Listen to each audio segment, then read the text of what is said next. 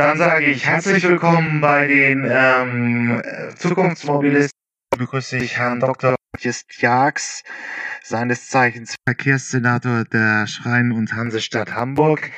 Stellen Sie sich bitte einmal unseren geneigten Podcast-Hörern vor. Ja, moin Herr Fark, auch von meiner Seite. Sie sagten ja schon, Just Jags 39, noch 39 und äh, Vater von drei Kindern, bin in Hamburg geboren, bin in Hamburg jetzt äh, Senator für Verkehr und Mobilitätswende äh, von den Grünen, ähm, habe selbst kein Auto, das ist ja in diesen Fragen auch immer wichtig, auch kein Dienstwagen und ähm, bin jemand, der davon überzeugt ist, dass die großen Städte dieser Welt die Mobilitätswende aus vielerlei Gründen dringend brauchen. Äh, wie bewegen Sie sich denn fort? Also, oder bleiben Sie, bleiben Sie immer an einem Punkt?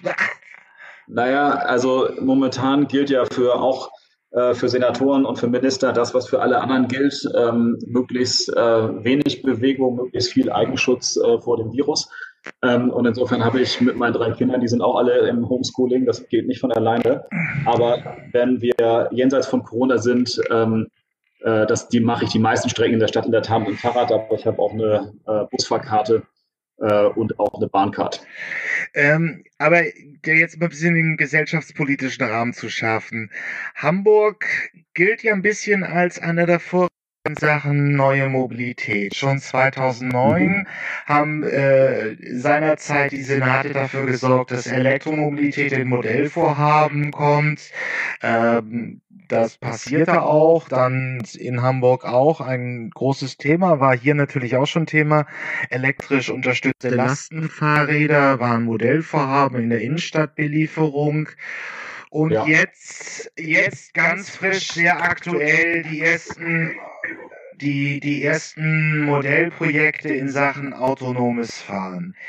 Ähm, würden Sie auch sagen, Sie sehen, äh, Hamburg ist relativ gut aufgestellt in Sachen Mobilität, neuer Mobilität?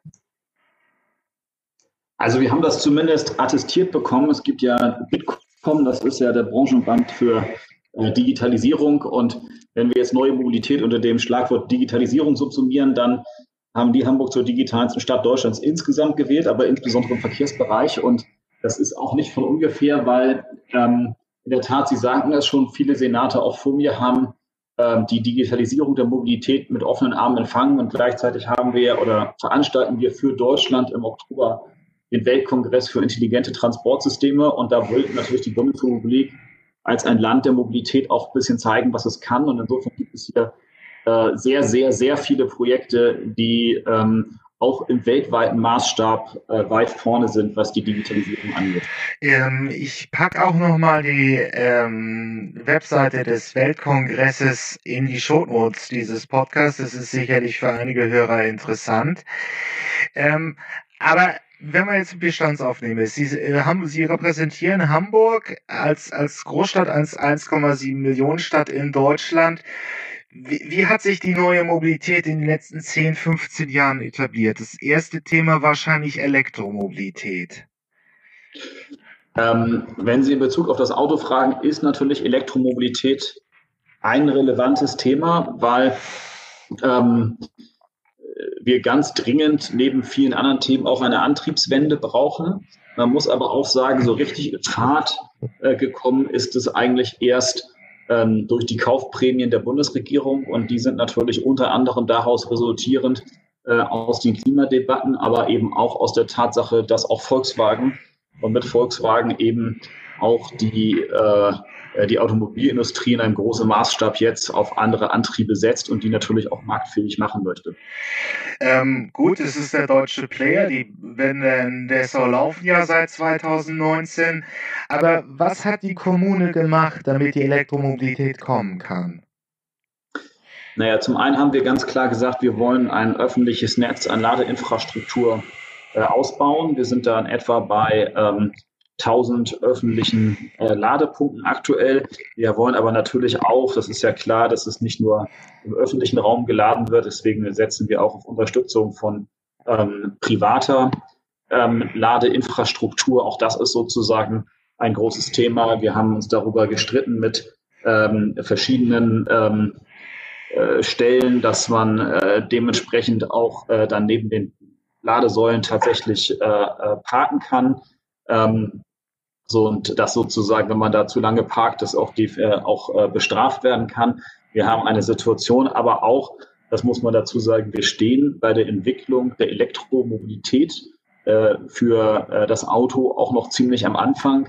Also wir haben in Hamburg im November 2020 6.137 Elektro-PKWs zugelassen, 15.569 äh, Elektrohybrid und nochmal 5.500 Plug-in-Hybride bei insgesamt 800.000 Fahrzeugen. Und da sehen Sie schon, ähm, dass sozusagen ähm, wir bewegen uns ja bei etwa 1,5 Prozent der Fahrzeuge, da noch ziemlich viel Luft nach oben ist. Ja, aber es ist natürlich ein Wachstumsfeld in der neuen Mobilität.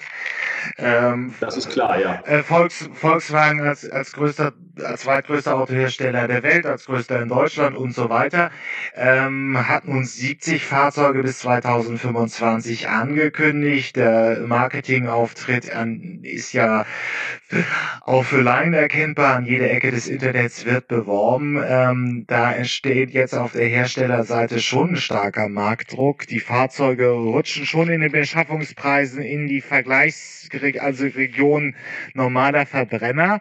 Äh, die Asiaten haben es 2018 schon geschafft, ähm, ähm, wenn man die Total Cost of Ownership äh, Betrachtung anlegt, dass sie wirklich die, die, die, die, genau, die Preis, die Preis, die Preisparität zu Verbrennern haben. Ähm, ist Hamburg jetzt gerüstet für den Markthochlauf, den viele Experten für wahrscheinlich halten? Also, ich sage mal so, wir tun, was wir tun können, weil wir wollen auch die Zahl der öffentlich verfügbaren Ladepunkte verdoppeln. Ähm, aber es bedarf für diese Fragestellung schon einer äh, gesamten Anstrengung aller Player, ähm, um sozusagen äh, hinzukommen ähm, äh, zu dem, um den Markthochlauf auch tatsächlich bewältigen zu können auf der Infrastrukturseite. Weil das ist natürlich nicht nur eine Frage, wie baue ich die Autos und werden sie gebaut, das ist jetzt der Fall, aber es geht natürlich schon auch darum, ähm, dort die entsprechende Ladeinfrastruktur, aber damit hinterher auch die liegende Netzinfrastruktur äh, zur Verfügung zu stellen. Und das wird jetzt nicht alleine die Stadt tun, sondern das wird natürlich nur gehen, wenn man auch das dementsprechend mit, ähm, äh, mit privaten Playern unternimmt. Und da klemmt's jetzt aus Ihrer Sicht noch ein bisschen. Hildegard Müller, die, die äh, Verbandschefin der Energiewirtschaft, hat eben auch schon jetzt ein Ausbauthema, äh, äh, Ausbaugeschwindigkeit vorgeschlagen von fast 100, äh, von 1000, 2000 Ladesäulen pro Woche. Da sind wir noch ein bisschen von entfernt. Woran klemmt's jetzt denn noch?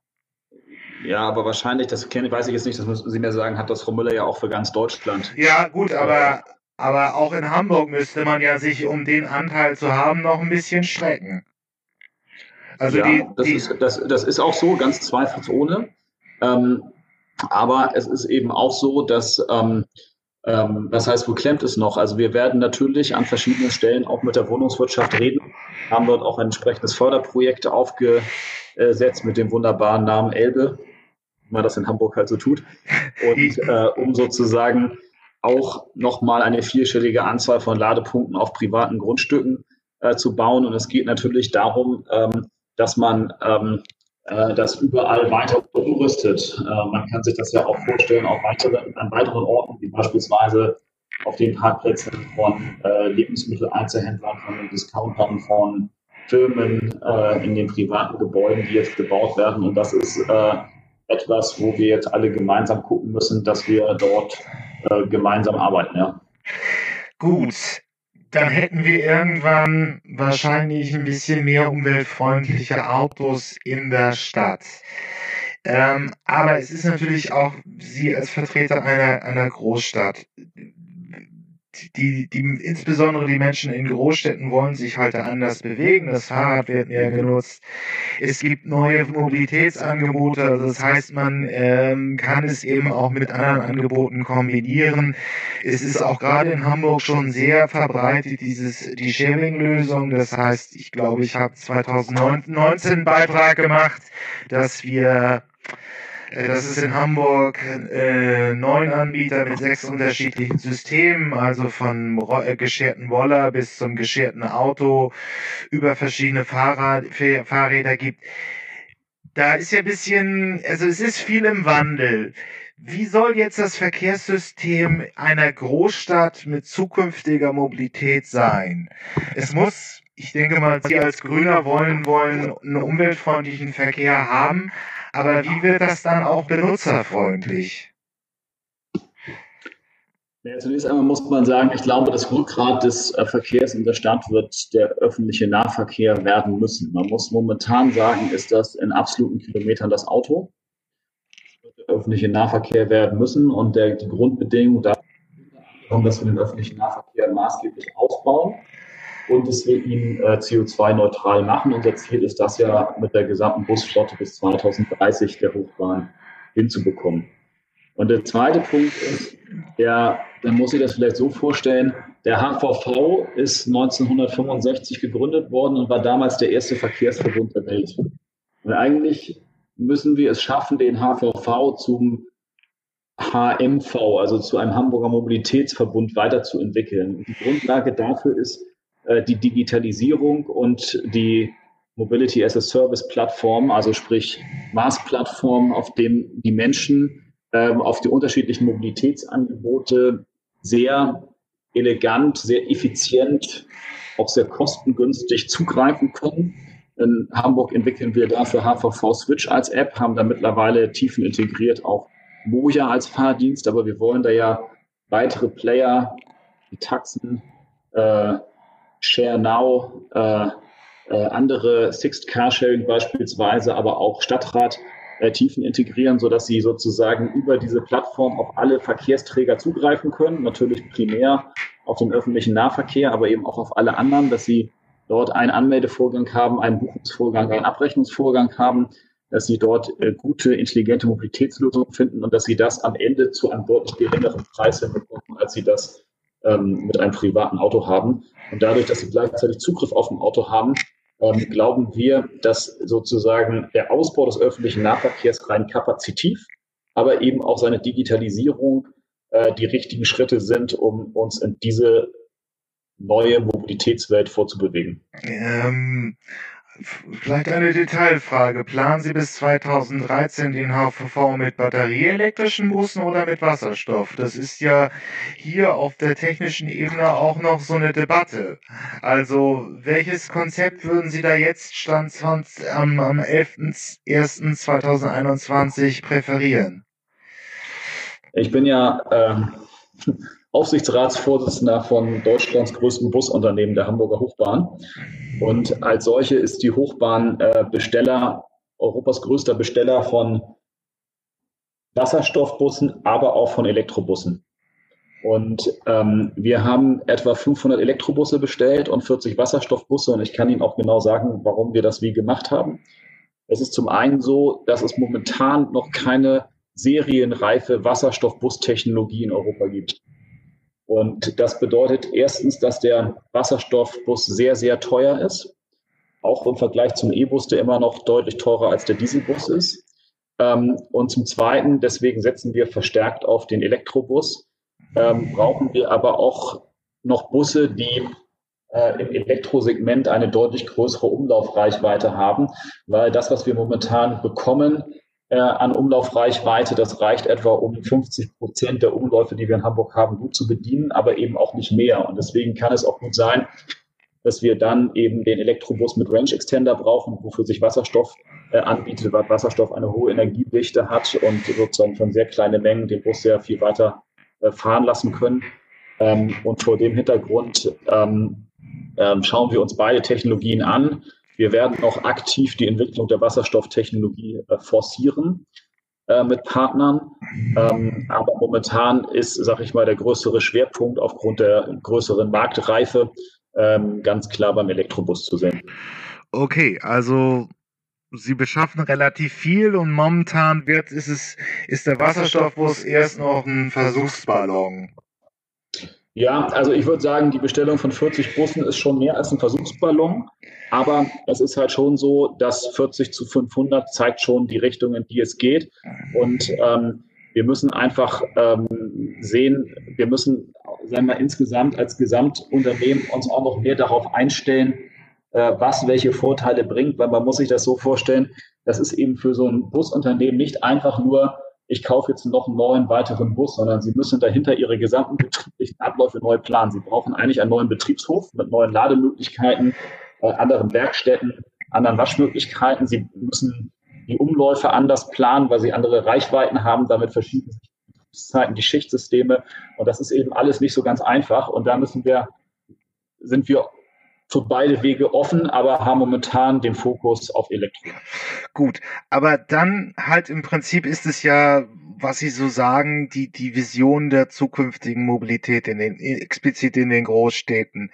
Ähm, es wird wohl irgendwann mal eine App geben, mit der ich dann praktisch die Mobilitätsangebote in Hamburg in einer Lösung habe. So habe ja. ich jedenfalls Switch als Ansatz verstanden. Es gibt ja auch den Bergkönig in, in Berlin, der relativ mhm. ähnlich ist.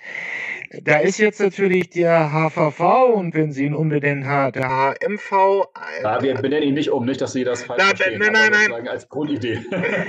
genau, nur das, das ist die strategische Version noch, wird da nicht umgeändert. Wir wollen das ja hier auch nicht in die Medien pusten, aber der HVV ist einer der zentralen Player. Er bietet ja immer noch sehr viel an. Also die Busse, die U-Bahn, die ja. S-Bahn und so weiter. Ähm, wie kommen jetzt die privaten Akteure da rein? Also läuft das relativ gut. De Moja ist in Hamburg bekannt.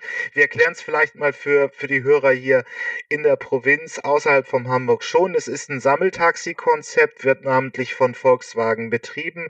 Das sind größere Fahrzeuge der Sprinterklasse, die man einfach per App rufen kann. Sie bringen einen nicht, äh, das ist kein normales Liniensystem, sondern ich kann einfach äh, in Hamburg mit die App rufen. Nach einer gewissen Zeit kommt der Bus. Ich fahre eine gewisse Strecke und bin etwa da, wo ich auch sein will.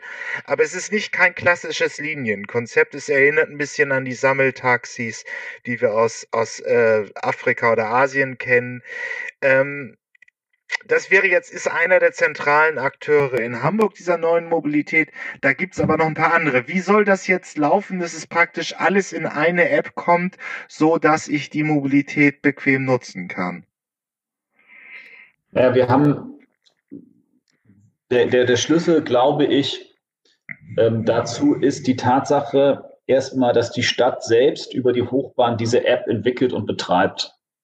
Weil man muss sich das so vorstellen, dass global gesehen versuchen verschiedene Unternehmen, wie beispielsweise Uber, eine Art Airbnb für den Verkehr zu werden. Also sprich die App, die weltweit funktioniert, mit der du weltweit deinen Verkehr organisieren kannst.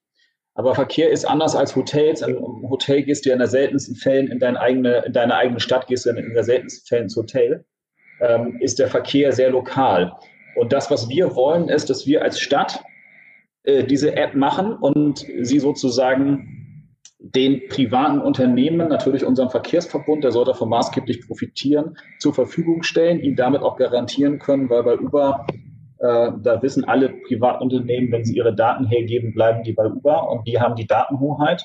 Sozusagen, dass wir wissen, es gibt einen neutralen Anbieter, der sozusagen über die Daten wacht und die sozusagen in einen Austausch stellt, um dann gemeinsame äh, Buchungssysteme, gemeinsame Pricing-Systeme, äh, gemeinsame Themen zu entwickeln. Und auf diese Art und Weise hoffen wir, dass wir anders als andere Städte quasi äh, die das mit privaten Anbietern machen, die ein ähnliches Interesse haben wie Uber, alle ähm, privatwirtschaftlichen Akteure mit auf diese App äh, bekommen und dass wir diese sozusagen dann miteinander vernetzen. Und dann ist praktisch ab diesem Moment äh, vieles möglich. Ein gemeinsames Buchungssystem, gemeinsames Anmeldesystem, gemeinsames Abrechnungssystem gehört sowieso dazu. Sie können aber auch ähm, bestimmte Vorteile ausspielen. Ich sage jetzt mal zum Beispiel, äh, Sie könnten den ähm, äh, einen Busersatzverkehr anders organisieren. Sie haben irgendeinen Notfall auf der Schiene, Person im Gleis oder was auch immer, dann können Sie leichter die Taxen äh, ordern.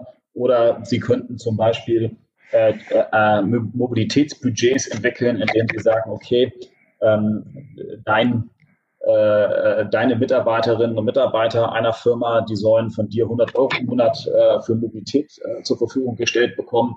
Und äh, die kannst du hier auf diese App rausspielen und die können sie quer über alle Verkehrsträger äh, dort verfahren, um ihre eigene Mobilität zu organisieren. Dafür brauchen sie aber keinen Dienstwagen mehr beispielsweise. Das sind alles Themen, mit denen wir dann nach vorne gehen könnten, wo sehr, sehr viel ähm, möglich sein wird.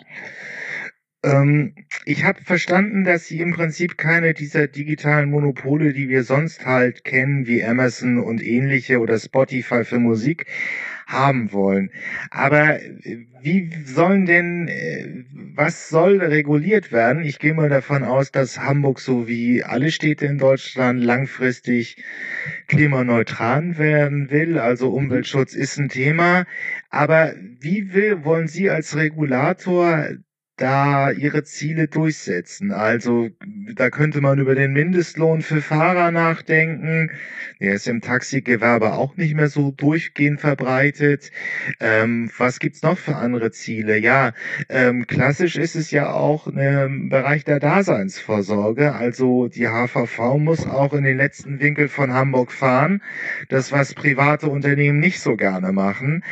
Äh, wie stellen Sie sich das als Regulator vor, dieses neue System zu reglementieren?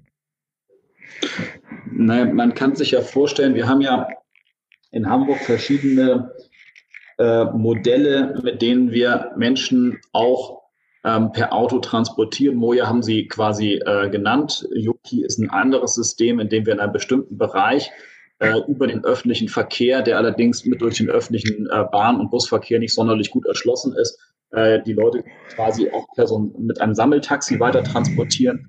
Und man kann sich jetzt ja vorstellen, äh, dass gerade in den Außenbezirken die Takt Vertaktung des öffentlichen Nahverkehrs durch solche Modelle im Rahmen des öffentlichen Nahverkehrs, also staatlich subventioniert, gefördert werden. Und man kann sich aber gleichzeitig auch vorstellen, dass das für die innere Stadt nicht gleichermaßen gilt, sondern in der inneren Stadt ist es natürlich so, dass wenn Sie mit einem Moja beispielsweise fahren, Sie wahrscheinlich eine höhere Beförderungsqualität erwarten, als wenn Sie mit einer S-Bahn fahren. Das ist ein privaterer Bereich. Ähm, und insofern könnte man auch verlangen, dass Sie mehr für dieses äh, äh, Modell bezahlen. Und auf diese Weise können Sie aber äh, den öffentlichen Nahverkehr in einer ganz anderen Taktung und in einer ganz anderen Abdeckung in die Fläche bringen, was wir dringend brauchen. Auch in Hamburg in den äußeren Gebieten eine viel bessere Anwendung. Wenn man sich das dann vorstellt, das ist dann elektrisch, das ist dann on demand. Das heißt, das Teil kommt dann auch relativ schnell, wenn Sie das wirklich brauchen. Und ähm, Sie haben sozusagen äh, die Möglichkeit, es auch eventuell zu bezahlen, wenn es nämlich autonom fährt. Ähm, dann sehen Sie, dass, äh, dass da große Potenziale äh, für die ÖPNV-Abdeckung in der Fläche stecken. Gut, ich habe jetzt ein bisschen vorgegriffen. Also erstmal auf der kurzen Sicht der nächsten Jahre ist es wahrscheinlich die Aufgabe, dieses System irgendwie greifbarer zu machen. Jetzt ist momentan, wir sind bei Switch in Hamburg, das soll ja dann mal diese Plattform werden, wo sich verschiedene Akteure, zentral sicher der HVV, aber jetzt Mo ja dann auch, bündeln. Welche Fahrzeugkonzepte sollen denn da noch rein, damit also praktisch dieses neue Mobilitätssystem bisschen Fisch und Fleisch bekommt? Also ähm, die verschiedenen Rolleranbieter sollen rein oder nicht oder wie? Roller-Sharing also, praktisch? Also wir sind offen für alle. Okay. Und ähm, das heißt äh, Roller, das heißt konkret äh, Taxen, Stadtrat, ähm, das heißt äh, auch gerne andere Anbieter und äh, das heißt aber auch ähm, Free Floating Carsharing, weil wir wollen auch, äh, dass Leute, wir wollen ja am Ende, dass die Leute sagen, ich gebe mein privates Auto dafür auf, weil ich ein so gutes Angebot habe. Und dafür hilft es, dass die Leute auch ein bisschen die Sicherheit haben, ähm, ähm, dass sie auf ein Auto zugreifen können. Und äh, da werden wir auch neben den stationären Carsharing-Anbietern, die natürlich auch damit gemeint sind, wir haben ja HVV Switch richtig als Mobilpunkte auch in der Stadt, ähm, werden wir da noch innovativere Konzepte in den nächsten Jahren auch erleben, die sozusagen Carsharing, glaube ich, auch nochmal auf eine neue Stufe stellen werden. Äh, Herr Dr. Tjax, glaube ich, meinte im Prinzip, es gibt die beiden großen Systeme, also stationär gebunden ist, da kann ich mir ein Auto irgendwo an einem bekannten verkehrsgünstige Lage abholen, muss es aber wieder zu diesem Punkt zurückbringen. Die Free Floater, da gibt es verschiedene Anbieter, nennen wir mal Car2Go, Drive Now und wie sie alle heißen.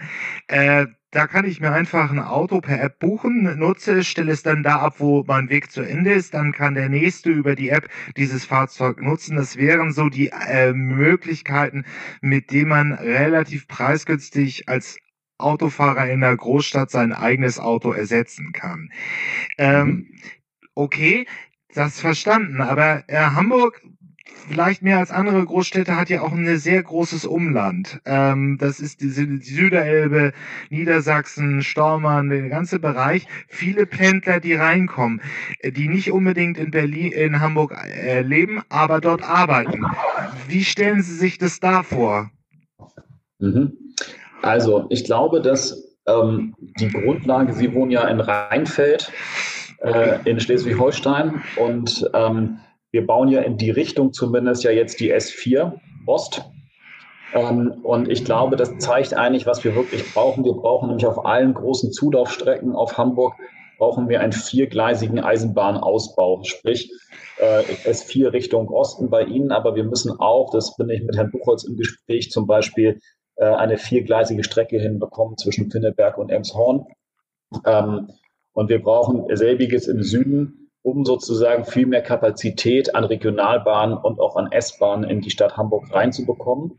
Aber wir brauchen dann von dort, von den einzelnen Stationen auch Verteilersysteme. Das ist der klassische öffentliche Nahverkehr, aber es sind eben auch die Systeme, die ich eben angesprochen habe. Loki, ein System, was wie Moja äh, im Wesentlichen funktioniert, ist ja etwas, was es mittlerweile nicht nur in Hamburg gibt, sondern beispielsweise auch in Ahrensburg vor den Toren der Stadt, um die Leute sozusagen dort fein zu verteilen und bei einer, einer hohen Komfortqualität ähm, sozusagen von der S-Bahn weiterzufahren.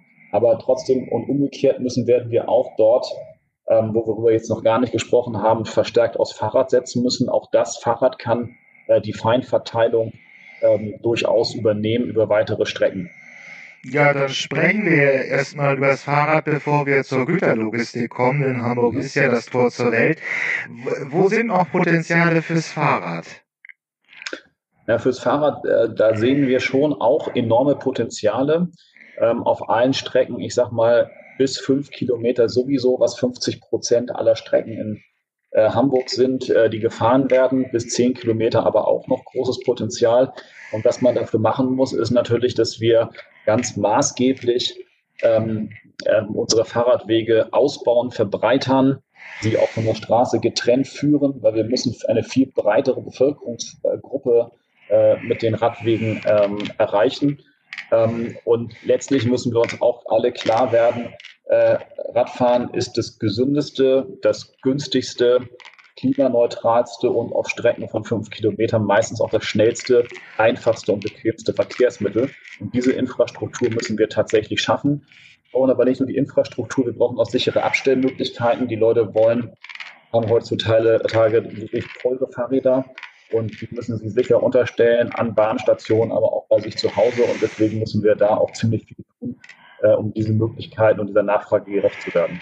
Äh, Im Winter ist es auch ein bisschen kalt auf dem Fahrrad, aber nur mal am Rande. Aber da ist ja so auch eine gewisse Lücke zum, Thema Güterlogistik. Äh, Lastenradräder waren ein sehr prominentes Modellversuch, äh, waren ein sehr moderner, moderner Modellversuch in Hamburg. Also es geht ja jetzt dann schon darum, Lastenräder sind im Prinzip ähm, Fahrt, äh, normale Fahrräder unterstützt mit einem Elektromotor vielleicht. Mhm. Es ist teilweise so, äh, die na ungefähr den, den Ladevolumen einer Europalette bieten können und in der Innenstadt-Auslieferung ja schon eingesetzt werden, äh, werden sind. Es ist ja jetzt eins der großen Pro Probleme oder Veränderungen, dass nun durch den, den Onlinehandel massiv viel äh, auch an private Haushalte geliefert wird. Die, die Transporter sind in der Stadt wirklich nicht mehr wettzudenken und liefern ständig irgendetwas aus. Also ist das Lastenrad für Sie schon fertig oder wird es in Hamburg noch eine größere Rolle spielen? Nein, es wird eine viel größere Rolle spielen. Es gibt ja eine mittlerweile fast unüberschaubare äh, Modellvielzahl. Es geht los damit, dass wir hatten ja, äh, das, äh, die Umweltbehörde hatte das Projekt, Programm Neuen Zukunft aufgelegt, wo wir private Lastenräder gefördert haben. Ähm, das Programm mit 700.000 Euro Volumen war in weniger als 30 Minuten vergeben. Ähm, wir haben ähm, eine Situation, dass wir auch in dem gewerblichen Bereich zunehmend Lastenräder sehen. Wir haben da in Hamburg auch mehrere äh, sehr interessante Anbieter, die, äh, wie Sie ja selber sagen, Lastenräder bauen, die, weiß ich nicht, also eine Europalette, äh, zweieinhalb Kubikmeter, 500 Kilo äh, mittlerweile transportieren können, die äh, sehr wohl, sehr gut genutzt werden können. Und äh, wir haben einen Anbieter, der in Hamburg äh, Lastenanhänger äh, baut für Fahrräder. Die haben letztes Mal beim ITS-Weltkongress in Kopenhagen den zweiten Platz als den weltweiten Startup-Wettbewerb gemacht. Ähm, also da gibt es richtig äh, große Sachen, mit denen sie sozusagen äh, gute Dinge transportieren können. Und wir sehen das bei den CAP-Diensten, also bei den Kurier-Express-Paketdiensten ohnehin, aber auch zunehmend bei Handwerkerinnen und Handwerkern, ähm, dass sie beispielsweise Brote per Fahrrad ausfahren, dass sie Fleisch per Fahrrad ausfahren. Ähm, das wird auch stärker kommen und es wird auch stärker kommen müssen und wir werden alles dafür tun, um das auch zu fördern, aber wissen natürlich auch, das geht jetzt nicht bei jedem Gewerk und nicht in jedem Unternehmen. Also da muss man auch klar sein, Sie haben das ja schon angedeutet mit der äh, Güterlogistik. Wir haben mal hier neun Millionen Container, die wir im Hafen umschlagen. Das ist jetzt nicht realistisch, die mit dem Fahrrad zu transportieren, aber da setzen wir natürlich sehr stark auf, den, äh, auf die Eisenbahn. Äh, gut, da ist jetzt der zweite Punkt. Hamburg hat nach Rotterdam den zweitgrößten europäischen Hafen. Allein schon das ist so dieser Logistikstandpunkt.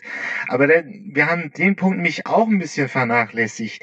Wie stellt sich Hamburg als das Tor zur Welt, damit dem als, als Logistikstandpunkt die, die, die neue Zukunft, die neue Mobilität, die neue Mobilität vor. Ähm, äh, wie soll es gestaltet werden? Also einerseits sind natürlich die Blöcke die, die Innenstadtlogistik, also der Onlinehandel, dann aber eben auch allein die Verteilung der Güter, die in Hamburg angelandet werden im, im Hafen. Äh, wie, wie, wie stellen Sie sich da neue Konzepte vor? Ja, die Frage ist halt an der Stelle, brauchen wir wirklich erstmal neue Konzepte oder brauchen wir mehr, ähm, stärker die Aus, den Ausbau des Bestehenden und dann auch deren Digitalisierung? Also im Vergleich zur gesamtdeutschen Eisenbahn, deren Güterverkehr im Wesentlichen stagniert in der Tonnage, hat der Güterverkehr zum Hamburger Hafen in den letzten 15 Jahren sich verzweieinhalbfacht der Eisenbahn. Er ist wirklich sehr stark am Wachsen, ähm, was daran liegt, dass da sehr klare äh, Ausbaukonzepte hinterliegen und sie müssen natürlich dass die bestehende Infrastruktur, die immer sehr teuer ist, neu zu bauen, durch die Digitalisierung äh, viel stärker äh, genutzt werden kann, mit engeren Blockabständen beispielsweise, einer besseren Erfassung der Container und ähm, der Zugsysteme. Und ähm, da geht es ganz klar weiter in die Richtung, weil unser großes Fund ist, und das haben in Hamburg auch alle erkannt, wir sind der stärkste europäische Eisenbahnhafen und können über diese Schiene Güter sehr weit ins Landesinnere von Europa transportieren zu sehr äh, geringen Kosten mit einer hohen Servicequalität und Geschwindigkeit. Und das ist das, äh, woran wir sehr intensiv weiter arbeiten müssen. Gut, das ist dann der Punkt des Hamburger Hafens. Aber wie soll das in der Innenstadtlogistik aussehen? Ich denke mal, dass viele Großstädter sich langsam die, den, den, des Güterverkehrs ein bisschen leid sind. Also die vielen Transporter der verschiedenen Logistikunternehmen, die da Sachen verteilen.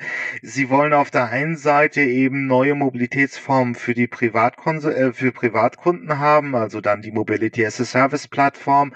Aber andererseits ja, man kann es ja so sehen, dass im Prinzip der ganze Einzelhandel sich praktisch auf die, die Transporter verteilt. Ähm, der E-Commerce ist zwar erst 11 Prozent vom mhm. Gesamtumsatz, aber es wird immer mehr und die Jüngeren kaufen faktisch auch nur noch online. Ähm, wie soll das vorstellen? Also, sie, was sie privat einsparen wollen, vielleicht es auch schaffen, wird ja dann doch überkompensiert durch den stärkeren äh, Güterverteilverkehr in den Innenstädten. Also, ob das jetzt überkompensiert ist, das wage ich zu bezweifeln, weil Sie müssen sich das ja so vorstellen und das ist, da ist dann die öffentliche Debatte aus meiner Sicht auch nicht immer ganz gerecht, wenn ich jetzt zu einem x-beliebigen Einkaufszentrum fahre als Privatperson und da zwei Hosen und drei Unterhosen kaufe und wieder zurückfahre, produziere ich auch Verkehr. Und wenn dieser, dieser Verkehr der vorher ja die Unterhosen auch aus irgendeinem Güterverteilzentrum in diesen Laden gebracht hat, aus dem Güterverteilzentrum direkt zu mir geht, ist das nicht unbedingt ein Mehrverkehr, zumal dort ja verschiedene Logistiken äh, äh, ähm, äh, abgewickelt werden. Also sprich nicht nur für mich, sondern auch für meinen Nachbarn und für meinen Nachbarn daneben und so. Ähm, das heißt, ob das jetzt wirklich Mehrverkehr ist in dem Sinne, weiß ich nicht. Äh, dazu kenne ich auch keine großen Untersuchungen, wenn ich ehrlich bin, würde das aber eher bezweifeln. Ähm, es geht aber schon darum, dass es natürlich gefühlt mehr Verkehr ist aus dieser Branche oder in echt mehr Verkehr ist aus dieser Branche. Und da wird es schon sehr darum gehen, dass der emissionsfrei äh, verläuft und dass der nach Möglichkeit gerade in innerstädtisch verdichteten Gebieten auch zunehmend ohne äh, Pkw verläuft, wobei man oder überhaupt äh, Auto verläuft, wobei man sich dann natürlich ehrlich machen muss, dann brauchen Sie solche Themen wie Mikrodepots, ähm, wo eben auch die Güter angeliefert werden können, von denen sie aus dann weiter verteilt werden können. Und daran muss man als Stadt dann auch arbeiten. Okay, interessanter Punkt. Ja, ich würde das sogar vielleicht unterschreiben. Nur, es bleibt ja dann trotzdem die Frage, es verlagert sich, vielleicht muss man das nicht kritisch sehen, aber was hat Hamburg jetzt vor, um, sagen wir, auch den Güterverkehr effizienter zu gestalten? Es gibt ja auch schon in Oslo mhm. die ersten Überlegungen, dass man praktisch die verschiedenen Transporter der einzelnen Logistikunternehmen bündelt und dadurch ja mhm. nochmal äh, auch wieder in einer neuen Mobilitätsplattform, so dass man Effizienzgewinne ge gewinnen kann. Also die bestehenden Transporter, die dann irgendwann vielleicht mal kleinere Lastenfahrräder werden oder oder. Es gibt ja noch verschiedene Mobilitätskonzepte. Ähm, da eine Plattform zu etablieren, die im Prinzip nochmal die, die, nochmal die Effizienz in der Logistik hebt.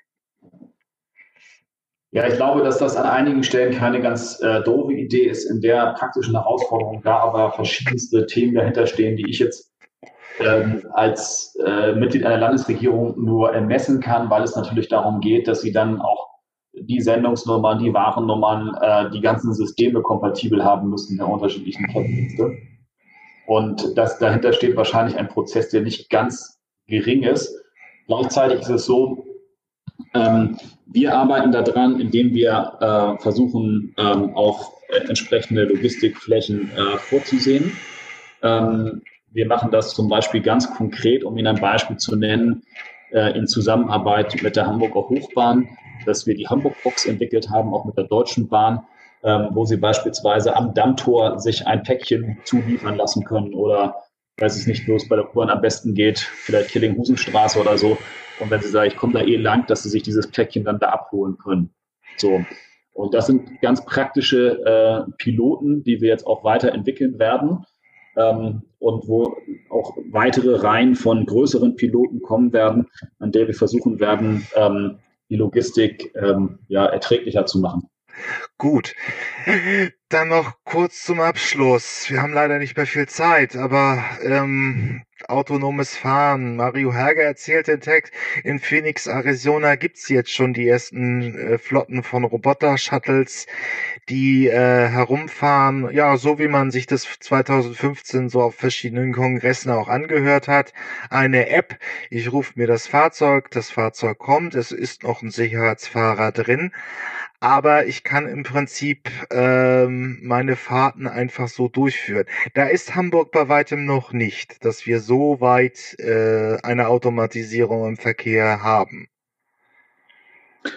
An dem Punkt sind wir noch nicht, das ist richtig, aber wir forschen auch ähm, mit dem HEAT-Projekt beispielsweise genau an diesen Themen, nämlich autonom ähm, äh, fahrenden ähm, Bussen. Und ähm, deswegen bin ich äh, optimistisch, dass wir hier einen sehr relevanten Beitrag auch äh, für die Welt leisten können, ähm, um äh, dieses Thema tatsächlich voranzubringen.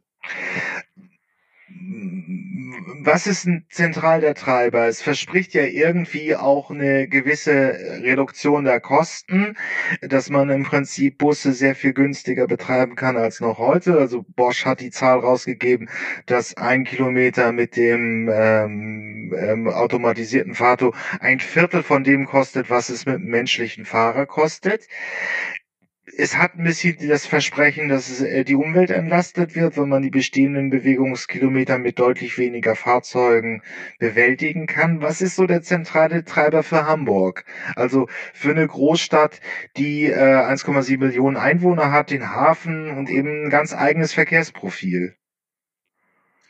Ja, der zentrale Treiber ist, dass sie in der Tat, ähm, wenn sie die Brennstoffkosten sparen und auch sonstige Kosten ersparen können, dass sie natürlich es schaffen können, gleichzeitig den öffentlichen Nahverkehr mit einem viel besseren Angebot in der Fläche auszubauen. Und ähm, das ist natürlich etwas, was ähm, die, die, äh, die Chancen, Leute tatsächlich zum Umstieg ähm, zu gewinnen und zu bekommen, ähm, erheblich erhöhen kann. Und vor dem Hintergrund glaube ich, dass die Entwicklung, die sich abzeichnet und ähm, die auch kommen wird, äh, von uns gestaltet werden muss. Es gibt nichts Schlimmeres für Städte, weil auch das autonome Fahren kann durchaus sehr negative Auswirkungen auf Städte haben. Da sollte man sich nicht vormachen, weil sie können nämlich auch mit autonomem Fahren mehr Autos auf dieselbe Fläche äh, pressen. Und es muss darum gehen, ähm, die Möglichkeiten des autonomen Fahrens vor allen Dingen in Bezug auf den öffentlichen Nahverkehr nutzbar zu machen. Und da dürfen die Städte nicht hinten dran stehen und wieder nur die Brotkrumen abbekommen, sondern müssen diese Entwicklung sehr aktiv und auch regulativ gestalten. Gut, da bleibt dann noch ein bisschen Stoff fürs nächste Interview. Herr Dr. Tjax, ich habe mich gefreut. Vielen Dank. Äh, möchten Sie uns noch was mitgeben auf dem Weg in die Zukunftsmobilität? Ähm, also ich glaube, der entscheidende Punkt ist, ähm, dass wir alle versuchen, an dieser Zukunftsmobilität zu arbeiten jeder auf seine Weise. Und es wird darum gehen, wir haben da große Themen vor der Brust, die Zukunft der Mobilität als solche, das Thema Klimaschutz, das Thema Lärmschutz, das Thema Aufenthaltsqualität, Lebensqualität, äh, die Frage, wie schnell erreichen wir eigentlich unseren Arbeitsplatz, wie komfortabel, wie sicher. Ähm, und eigentlich sind wir, sind viele Menschen mittlerweile in derselben Richtung unterwegs, behaken sich trotzdem unterwegs und das brauchen wir nicht. Wir brauchen da sozusagen einen gemeinsamen Weg in die Zukunft. Genau, das soll hier einen Beitrag leisten, die Akteure zu vernetzen. Vielen Dank. Ja, so, wunderbar. So, Jos,